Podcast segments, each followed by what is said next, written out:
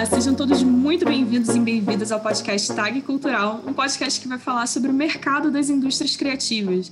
E são aquelas empresas que têm a criatividade e a propriedade intelectual como base para os seus produtos e serviços como a música, o teatro, a arquitetura, a literatura, os games e por aí vai. Eu sou Juliana Turano e hoje entrevisto o Alex Olteano, que é game designer e desenvolvedor na Simon.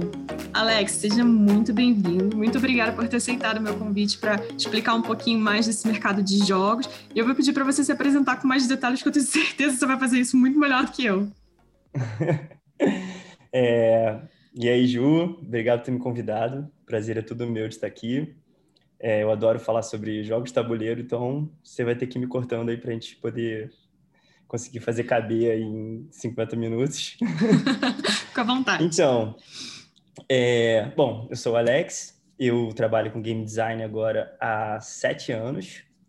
Eu comecei com uma empresa onde eu fui sócio, que é Ace Studios. É, ela dura até hoje, mas eu e meu sócio, a gente ficou nela durante um ano mais ou menos que foi quando a Simon veio para o Brasil. E aí a Simon meio que contratou a gente na época para a gente abrir um setor de design e desenvolvimento lá. E a gente foi, se mudou para São Paulo e começou esse projeto, onde eu estou agora no meu, vou fazer meu sexto ano de Simon. Ai, que irado. E me fala uma coisa, você já começou a trabalhar criando jogos de tabuleiro? Você, tipo, pensou lá, quando você, daquele momento, né, que as pessoas querem fazer faculdade e falam assim, cara, eu vou, o que, é que eu vou fazer da minha vida? Você já, já tinha isso em mente ou foi algo que, ou os caminhos da vida foram te levando para isso?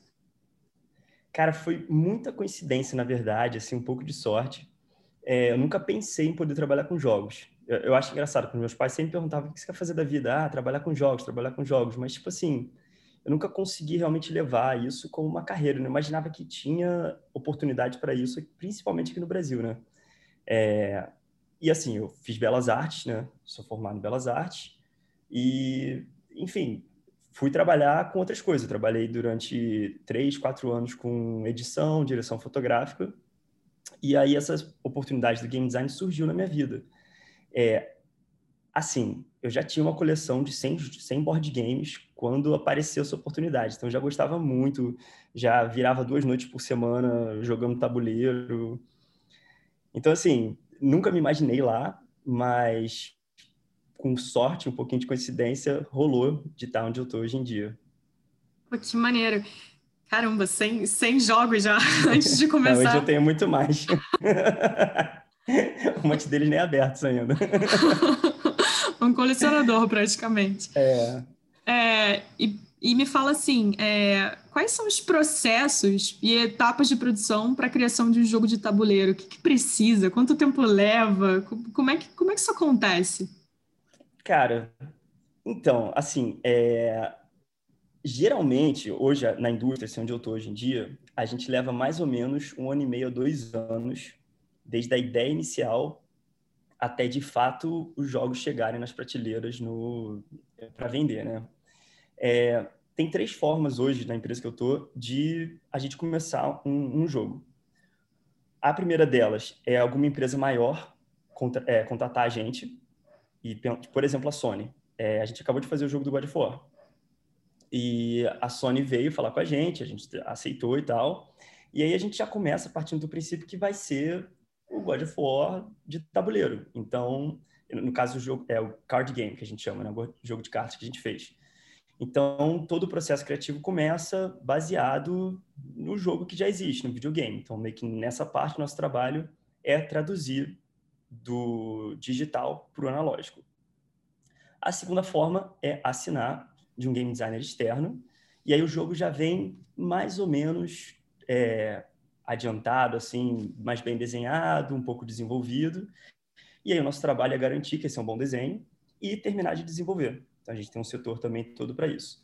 E o terceiro, que é o que a gente mais gosta, né, é onde a gente traz a criação interna e a gente leva para o nosso diretor é, de jogos lá da empresa e a gente ele aprova e a gente começa o processo criativo daí. Geralmente esse é o que o pessoal tem mais dúvida, né? Tipo, ah, mas que, como, de onde vem a ideia? Que jogo que eu faço? Cara, a ideia tem que vir de alguma coisa que você tem paixão, de alguma coisa que você goste muito. E não só isso. é, é bom você fazer uma pesquisa inicial, olhar, porque para o seu jogo fazer sucesso mesmo, para ele ser alguma coisa no mercado, ele tem que ter alguma coisa única. Ele tem que ter um diferencial. Esse diferencial pode ser no tema, esse diferencial pode ser na mecânica. É, e aí que, no nosso caso, o nosso design, é, diretor de jogos, ele vai analisar e vai aprovar ou não. Quando o designer é independente, ele tem que estar tá mais alerta disso. Assim, então, ele tem que estar tá muito por dentro do que está saindo de novo, do que está rolando no mercado de jogos, para ele conseguir aliar uma ideia que ele tem, né, uma paixão dele, com um projeto único, digamos assim. E aí, depois disso, enfim, aí é, essa parte mais ou menos de design e criação dura uns seis meses e começa bem devagarzinho até que ele vai embalando. E o início é muito rústico assim mesmo, né? É cortar papelzinho, a gente usa muito em design, Photoshop, para testar assim pequenas ideias e ir fazendo, ver se a mecânica está funcionando. Uma dica que eu dou muito para quem está começando e tal é prototipe o mínimo possível para fazer, sei lá, o primeiro turno do jogo, o primeiro round do jogo. Porque um erro muito comum que eu vejo é a galera tentar fazer o jogo, prototipar o jogo inteiro, não sei o que, aí vai testar e nos primeiros dois minutos do jogo já quebra. Então, nosso processo inicial é muito esse. Testa um pouquinho, tá funcionando, vamos, vamos mais. Então, testa um pouquinho, tá funcionando.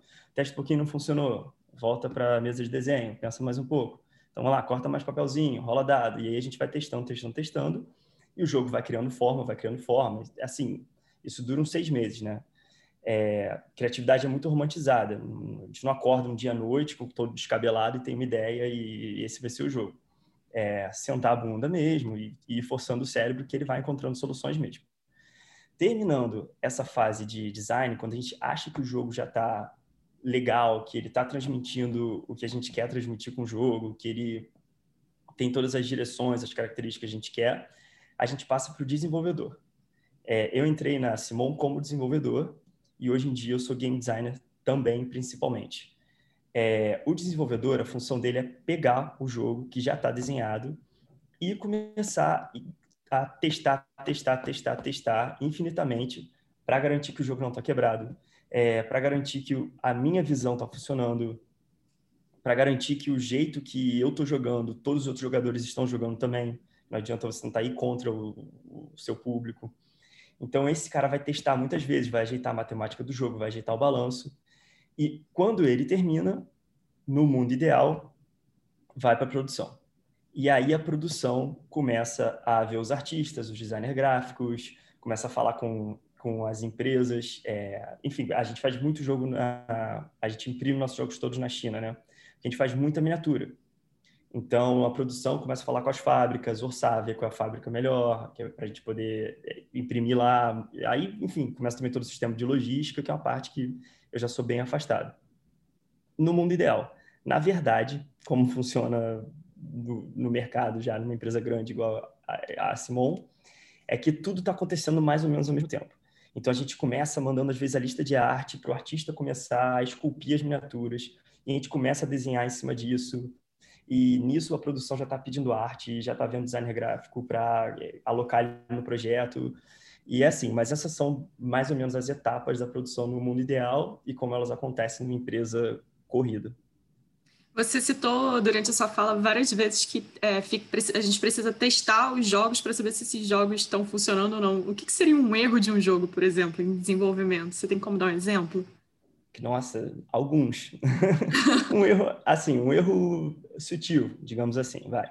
É um erro onde, pô, o jogo está muito fácil, não, está dando prazer de jogar. A gente está jogando aqui e está muito fácil de jogar. Um erro, nesse outro sentido, pode estar muito difícil. Não consegue passar a primeira fase, cara. Tá impossível, pô, os monstros estão muito fortes. Num jogo que é competitivo, por exemplo, você tem sei lá, um, cada um é uma classe, digamos assim. Pô, uma classe está muito mais forte que a, que a outra e está ganhando o tempo inteiro, perdeu a graça. Quem escolher o guerreiro vai ganhar sempre, entendeu? E isso pode escalar para outros erros muito maiores, né?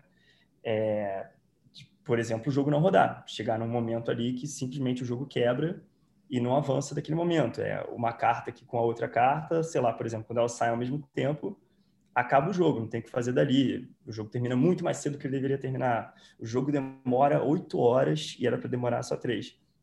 Então são esses testes assim que a gente tem que rodar, rodar, rodar para garantir que eles não vão para o mercado com algum desses erros grandes assim.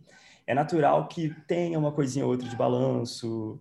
É, é natural que não sei, algumas coisas de regra saiam um pouquinho mal interpretadas, e para isso depois a gente lança o FAQ, que é para não deixar dúvidas. Mas quando tem um erro muito grande assim, geralmente machuca o jogo para sempre. E enfim, estou tentando pensar em algum exemplo maior aqui, mas não, não me veio à cabeça. Mas basicamente é isso. Acho que você conseguiu dar bons exemplos. Dá, dá para dá visualizar o, o, o, jogo dando erro. É, tem uma parada que eu falo sempre que é assim, né? A galera que faz jogo digital, quando o jogo sai muito quebrado, ou o jogo sai com algum problema grande, é só fazer um download, né? O pessoal só atualizar, fazer um update. O nosso não tem o que fazer, a gente vai mandar cartinha por envelope para casa de todo mundo. Então, cara, esse é um dos desafios, assim, para mim, do jogo analógico, é que lançou, lançou. E depois não tem muito o que fazer. Seja, tem que estar tá perfeito.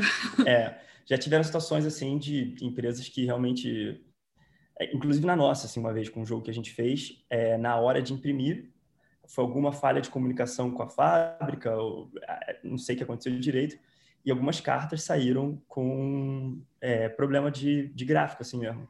E a gente teve que mandar as, o deck de cartas de novo para casa de todo mundo que comprou o jogo. Então rola assim em vários sentidos. Maneiro. E uma outra pergunta que eu tenho para você é o seguinte: a gente sempre fica associando o jogo, principalmente é, jogo de tabuleiro e tal, com, com criança, né? Mas jogo não necessariamente é para uhum. criança. Então, é, existem. Quando vocês pensam o jogo, vocês também pensam o público-alvo, quem vai ser, quem, quem vai jogar, se é um jogo de criança, é, se a Simon trabalha com essas variedades, assim, ah, essa aqui vai ser para criancinha pequenininha que está aprendendo a ler agora, essa aqui vai ser mais para galera mais adulta. É, sempre que você desenha um jogo, que você começa a pensar em um jogo, você tem que analisar seu público também, né? Você tem que ver qual é a intenção daquele jogo, quem você quer atingir. A Simon não faz jogos para criança. A gente uhum. não tem essa linha ainda. É, o nosso maior público é os Estados Unidos e Europa, e são jogos que são mais imersivos, digamos assim. É, dentro do board, dos board games modernos, que é o que a gente chama, né, que é dessa fase pós-war, pós-banco imobiliário, tem alguns tipos. A gente tem, por exemplo, party games, que são jogos tipo Dixit, para você jogar tomando uma cerveja.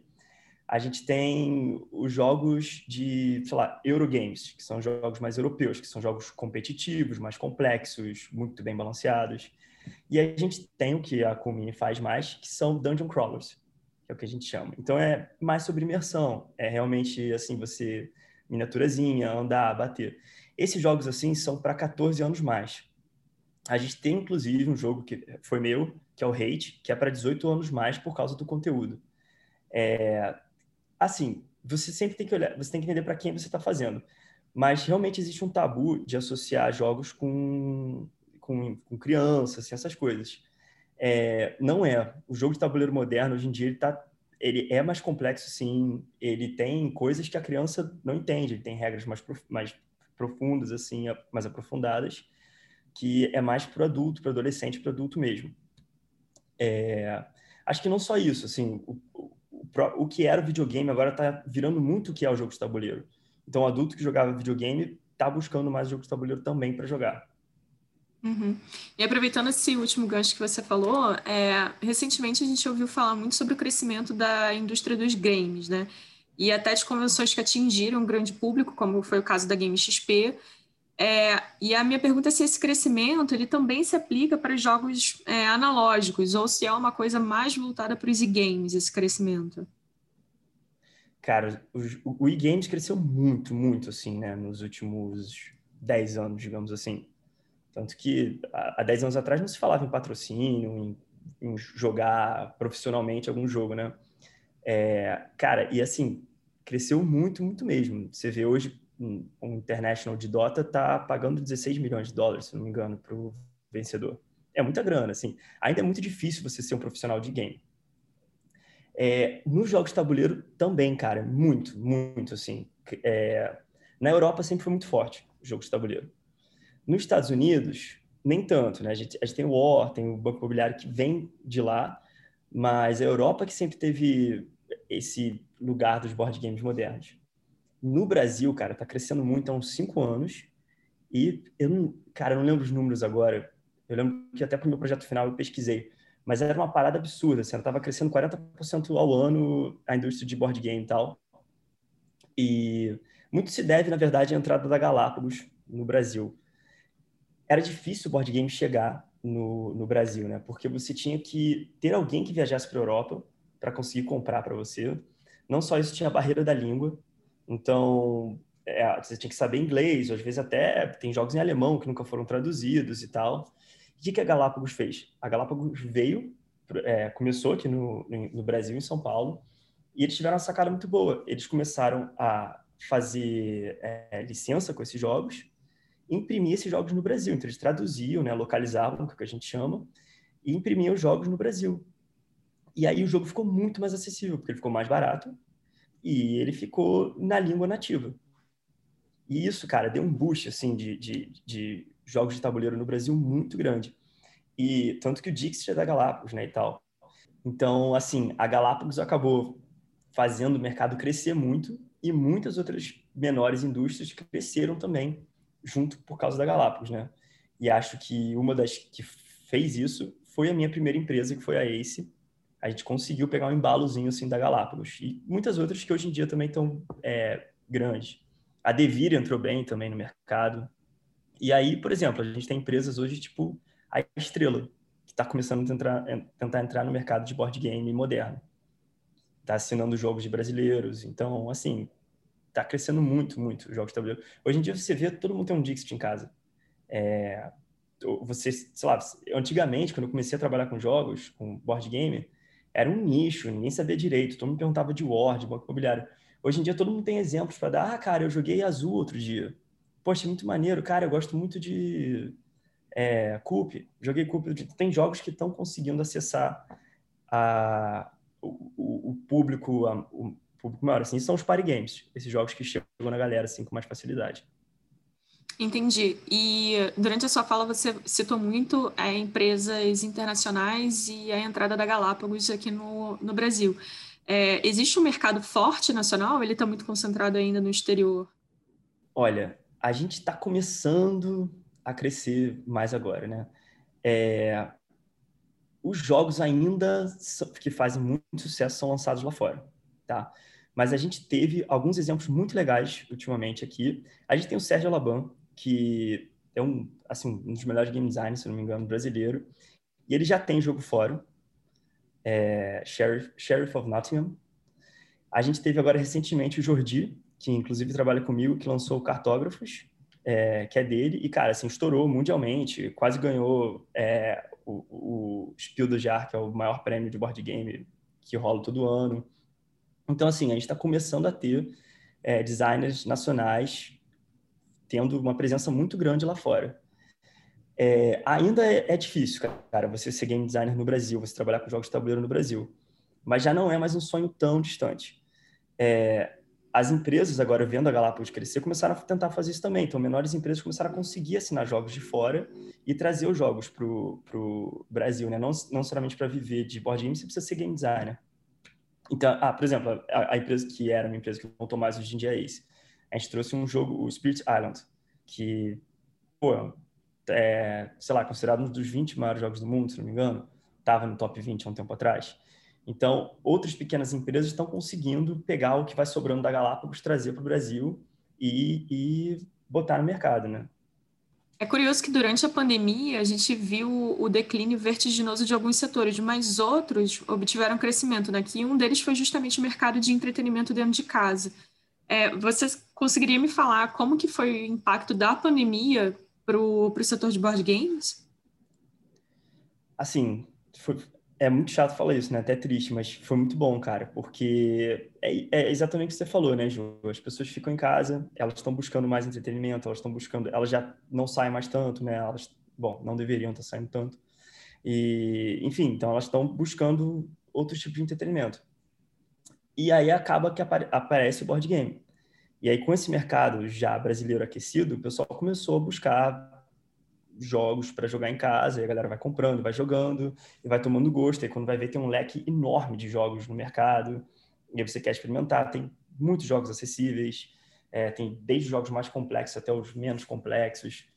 Então, é um mundo que a galera não sabia que existia, e é, é muito aquela parada. Ah, o pessoal só pensava em War e Banco Imobiliário, ninguém parou a vida quem não, assim, quem não gosta mesmo de jogos, para começar a olhar outro tipo de jogos. E aí aparece a pandemia, as pessoas estão em casa, precisam ficar, começam a tentar buscar um outro entretenimento, que não seja só Netflix é, e tal. E surge os jogos de tabuleiro, começa a descobrir, ah, mas tem jogo que dá para jogar em 20 minutos, tem jogo que dá para jogar em meia hora, compra um e vai comprando outro e vai fazendo. Assim, na pandemia, muita gente, eu acordo, sei lá, um, pelo menos uma ou duas mensagens de pessoas conhecidas, às vezes não tão próximas, cara, você trabalha com board game, que jogo eu compro? É assim, assim, assado, eu queria dar de presente um jogo para um amigo meu. Então, cresceu realmente muito na pandemia. E em números também, né? É, as empresas de board game cresceram muito na pandemia também. A, a Simon, propriamente dita, cresceu bastante. Ah, que bom. E agora conta para mim, você é, consumiu novos jogos de board game na pandemia? Fez novas compras? descobriu um jogo novo? Ou tá só, ah, tá só desenhando seus próprios jogos? Não, a gente, a gente que desenha jogos hoje também é muito consumidor de jogo de tabuleiro. Então, naturalmente, a gente comprou muitos jogos. É, eu tô sempre de olho em financiamento coletivo, tô sempre curioso, tô sempre entrando em um ou outro. E, assim, tem, tem sempre aqueles jogos que, ah, nunca joguei, então vamos jogar agora. O difícil é a questão da pandemia, de fato, se encontrar para jogar. Mas aí o que a gente acabou fazendo foi, eu tenho um grupo de amigos meus que a gente joga já há muito tempo, foi justamente com, com quem eu comecei. A gente se meteu uns meses na casa de um brother meu em Saquarema, levou uns 50 jogos e ficou lá jogando board game todos os dias. ah, então aproveita e recomenda jogos que para a galera que, que não seja o e Banco Imobiliário para as pessoas conhecerem é, novos então, jogos, inclusive os que você desenvolveu, né? É, é então, para a galera, assim, eu sempre aconselho de entrada, é um jogo que eu falo muito, dou muito exemplo, porque foi um dos jogos que carregou muito desse crescimento nas costas, é o Dixit. Então, muita gente conhece, provavelmente muita gente está ouvindo aqui o podcast já conhece o Dixit, mas esse é um excelente de entrada.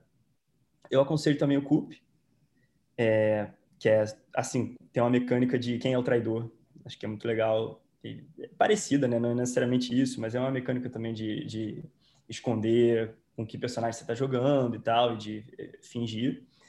É, cara, tem o Azul. O Azul também é um jogo simples, muito inteligente, muito legal. Tem o The Resistance.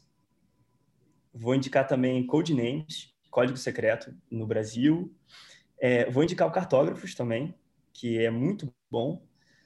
E dos meus, cara, assim, mais acessíveis tem o God of War, card game. É, os outros ainda no Brasil ficam são meio... ah, o Kickass também. O Kickass é um jogo um pouquinho mais complexo para quem gosta mais assim de um jogo mais cooperativo, só com uma pegada de euro. O Kickass está fazendo um certo sucesso no, no Brasil hoje. Se eu não me engano, foi a Galápagos que trouxe mesmo. É, então, assim, são os bons jogos de entrada. Se você já é um jogador que gosta mais de um desafio, que tem uma galera mais competitiva mesmo, aí eu aconselho você a pegar o Stone Age, que vem nessa linha dos euros, que é bem legal. É, Agrícola é um jogo muito bom. Tem um mais complexo que eu particularmente gosto muito, que é o Terra Mística. E se você tá mais na vibe da imersão, se você é um cara mais da RPG, mais imersivo, eu já aconselho a pegar o Zombicide, que assim é sucesso garantido. O, se, se, eu puder dar minha opinião pessoal, eu gosto muito do Green Horde e do Black Plague, que são os mais de fantasia medieval, mas todos os Zombicides assim, funcionam muito bem e são muito divertidos. Para uma galera que gosta mais de RPG, assim, digamos. Agora que você citou diversos jogos, você pode contar para a gente qual o jogo que você está trabalhando agora? É Top Secret, ninguém pode não, ficar sabendo. O jogo que eu estou trabalhando agora é o Top Secret. Infelizmente eu não posso falar, adoraria. Estou muito ansioso mas não posso falar. Mas assim, a gente acabou de. Acabei de entregar, né? Vai chegar na casa da galera em setembro, outubro, se não me engano. o último financiamento coletivo que a gente fez, que foi um jogo meu, que eu fui o lead designer, que foi o Massive Darkness 2. É, cara, tá muito legal. Eu realmente fiquei muito feliz com o resultado e, e é muito raro eu, eu gostar de um jogo que eu fiz. Mas assim, eu tenho muito carinho para esse jogo porque eu fui desenvolvedor do, do 1, não fui eu que criei. E aí esse momento me deu a oportunidade de ser o, o criador do 2. E assim, é uma pegada RPGzaça que eu adoro, muito inspirada nos jogos que eu sou viciado, que é World of Warcraft, Diablo. E assim, tem ele você não vai achar no Brasil ainda. Talvez a Galápagos tra traga, não tem como saber. Então, por enquanto é só lá fora, mas pô, projetaço, fiquei muito feliz com esse. Você falou sobre os financiamentos coletivos. Esses financiamentos, eles rolam mais lá fora do que aqui dentro, aqui dentro para o Brasil? Não, cara, eles rolam, eles rolam no Brasil. Eles começaram lá fora. É um exemplo que a gente pegou lá de fora. A nossa, a Simon, ela é muito famosa por ser uma empresa de financiamento coletivo, cara. A gente faz Kickstarter, se não me engano, 4 ou 5 por ano. A gente usa o Kickstarter como plataforma. É, quando a gente viu essa referência lá fora, quando eu comecei com meu amigo, com, com o Fel Barros, é, ele estava criando um jogo, eu estava fazendo meu projeto final no, na, na faculdade, conheci ele no meu projeto final, entrevistando ele, ele me chamou para ajudar nesse projeto, e a gente fez o nosso primeiro financiamento coletivo, que foi o Space Cantina, na época.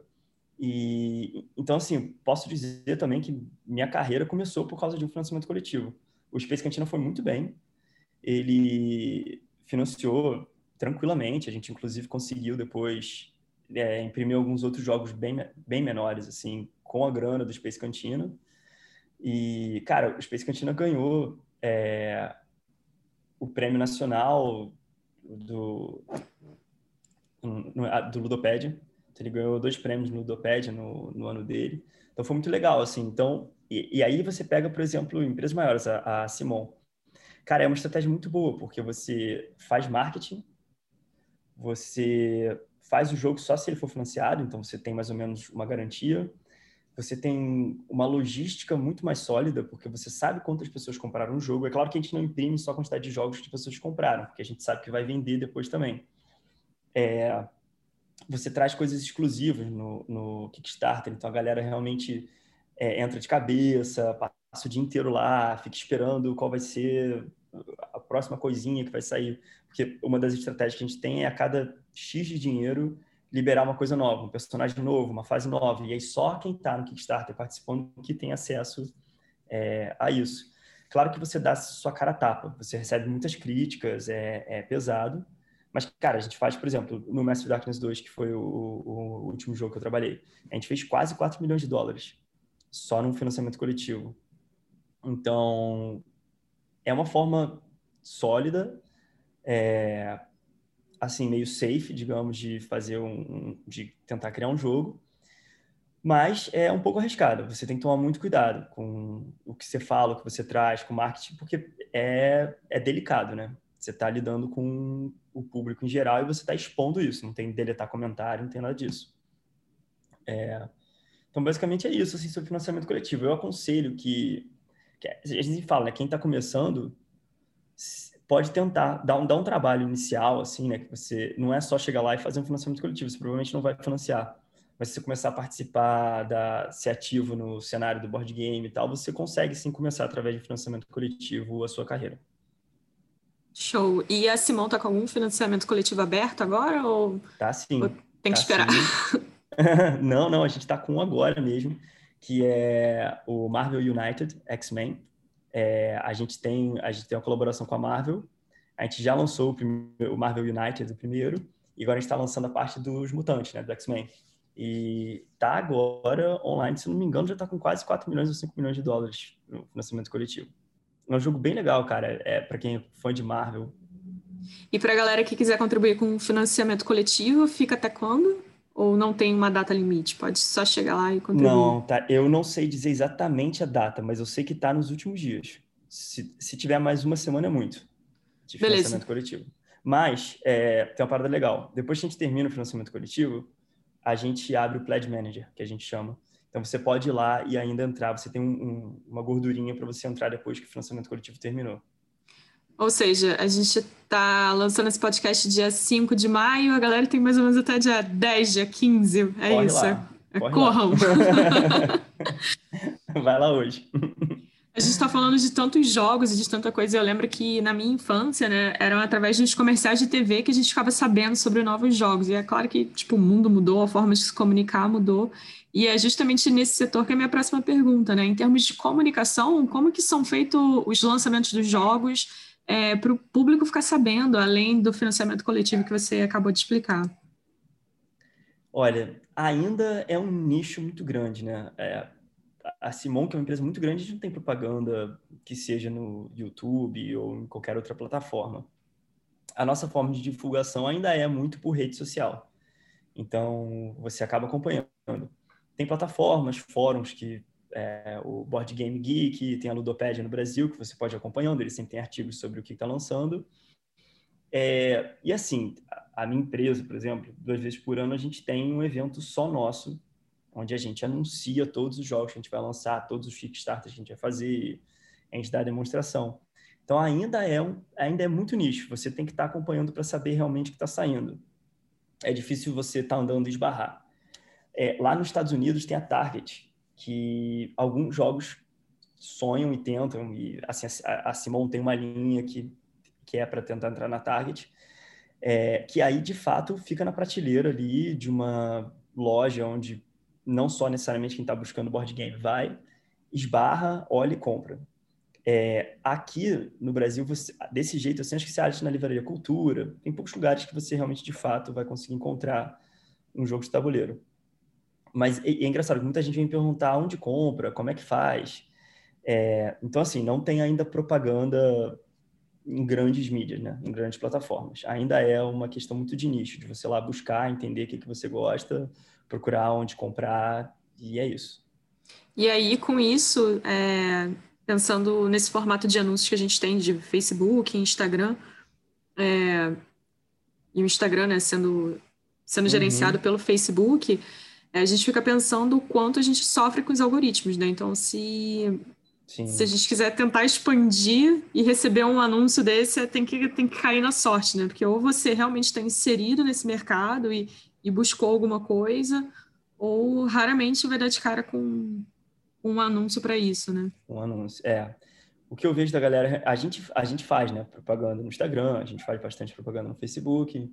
Então, se por acaso algum momento você buscou board game, eventualmente você vai esbarrar com algum jogo da, da Simon. É, mas ainda, ainda é muito no boca a boca. Você conhecer um board game ainda é indo na casa de fulano, fulano me apresentou. É, é raro você. Uma estratégia nossa que a gente tem, e é muito legal, é essa colaboração que a gente faz com jogos grandes, com a Marvel, é, com a Sony, por exemplo. Então a gente consegue trazer uma galera do videogame para o board game. Mas ainda é uma galera que está inserida no, no, mercado, no mundo dos jogos, assim, né? Uhum. Alex, tu chegando no final, e aí para encerrar, eu vou aproveitar que a gente estava falando sobre essa mudança na, é, na sociedade, né, na forma de se comunicar, é, já que a mudança não é só na comunicação, mas também no comportamento das pessoas, nas crenças, nos valores. É, eu queria que você falasse um pouquinho se existe uma mudança nos jogos de antigamente para agora, algo que reflita essas mudanças. Por exemplo, a gente tem uma sociedade que é muito mais agitada hoje em dia do que antigamente.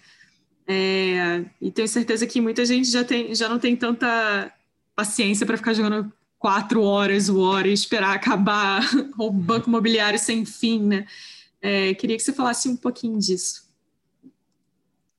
É, assim, tem jogos e jogos, né? Hoje em dia você vai encontrar jogos que duram 20 minutos, você vai encontrar jogos que duram 12 horas, você vai encontrar jogos de campanha que você tem que jogar 20 partidas de 3 horas, você precisa de um grupo fiel àquilo para conseguir fazer. Geralmente, os jogos que fazem muito mais sucesso hoje em dia são realmente os jogos que têm duração de 20 a 30 minutos. É... Eu acho que tem duas coisas, assim. O War, o Banco Imobiliário, é brincadeira que ninguém nunca terminou, né? É... Sei lá, sempre você já terminou uma partida de War, já terminou uma partida de Banco Imobiliário sem ser com terremoto? Nunca. Então, assim, acho que nunca, né? Exatamente.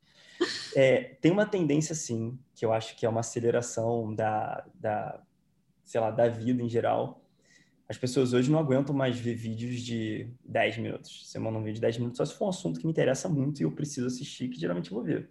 Você manda um vídeo do celular de 10 segundos, eu provavelmente vou assistir. Se ele tem um minuto e meio, eu vou assistir o início. Se me interessar, continuo, senão já desligo. Isso veio refletindo muito nos jogos digitais já. É, um exemplo que eu sempre gosto de dar é, por exemplo, quem jogou Mario 64 há muito tempo atrás, você vai ver que conseguir uma estrela era uma parada difícil. Você via ela lá de longe, você começava a pensar como tinha que fazer e tal. Eram, sei lá, 60, eu não lembro quantos, 64 o jogo inteiro, não lembro quantas estrelas, 120, acho, no jogo inteiro, que seja. A gente tem o novo Super Mario, que lançou para Switch, se não me engano tem uns três anos. Cara, onde você anda tem estrela. Por onde você passa tem estrela. Você tropeça em estrela, que é a lua agora, né? Você tropeça em lua, andou, tá na lua, caiu, tem uma lua. Isso vem muito de uma necessidade hoje de pegar um público muito ansioso que precisa de reforço constante. Se o jogo for muito difícil, se o jogo for muito complexo, se o jogo não tiver te dando resposta constante de, sei lá, de recompensa, é, a galera não fica. Então, isso realmente, no digital, você consegue ver muito isso. Muito, de jogos que ficam a, a toda hora vão te dando uma coisinha. É, no board game, realmente os jogos que são mais rápidos vão, assim, mais que duram menos vão fazer mais sucesso. Porque eles pegam uma galera que não, eu acho que tem muito assim, a galera não tá afim de ficar duas, três horas, quatro horas dedicadas necessariamente ao board game, inicialmente. Então, elas acabam jogando um joguinho de 20 minutos, porque, tipo assim, não, é só, é só 20 minutos, senta aí, vamos jogar. Ah, tá bom, aí gosta, não sei o quê. Agora, se você pegar uma galera é, das antigas mesmo, o pessoal que é mais dedicado, pessoal gamer mesmo, tem sim jogos de duração de 10 horas, de 12 horas hoje em dia, mas eles são muito imersivos, eles precisam de uma dedicação de grupo, assim, já não é mais senta aí, vamos jogar um War. Não existe isso.